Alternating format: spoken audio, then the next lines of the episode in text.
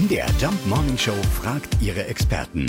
Fakt oder Fake? Ja, die Zuckertüte ist eine Erfindung aus dem Osten. Stimmt's oder stimmt's nicht? Die Antwort hat Brauchtumsforscher Manfred Becker-Huberti. Es gibt sie seit dem 19. Jahrhundert. Allerdings der älteste Beleg stammt aus dem Jahr 1781-82. Und, das ist richtig, sie stammt aus dem Osten. Die ältesten Belege stammen alle aus Sachsen und Thüringen, wo dies entstanden ist. Übrigens ist auch die Fabrik, die diese ähm, Tüten herstellt, im Osten, nämlich in Ehrenfriedersdorf im Erzgebirge. Und die stellen zurzeit bis zu zwei Millionen von diesen Schultüten pro Jahr her.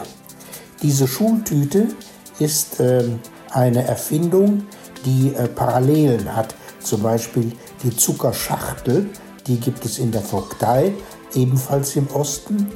Und älter noch ist der andere Brauch, nämlich eine Brezel zu Schulbeginn zu verehren.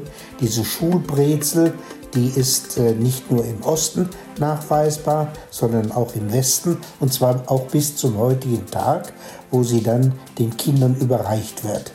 Also, es ist Fakt, die Schultüte kommt aus dem Osten. Fakt oder Fake? Jeden Morgen um 5.20 Uhr und 7.20 Uhr in der MDR Jump Morning Show mit Sarah von Neuburg und Lars Christian Kade.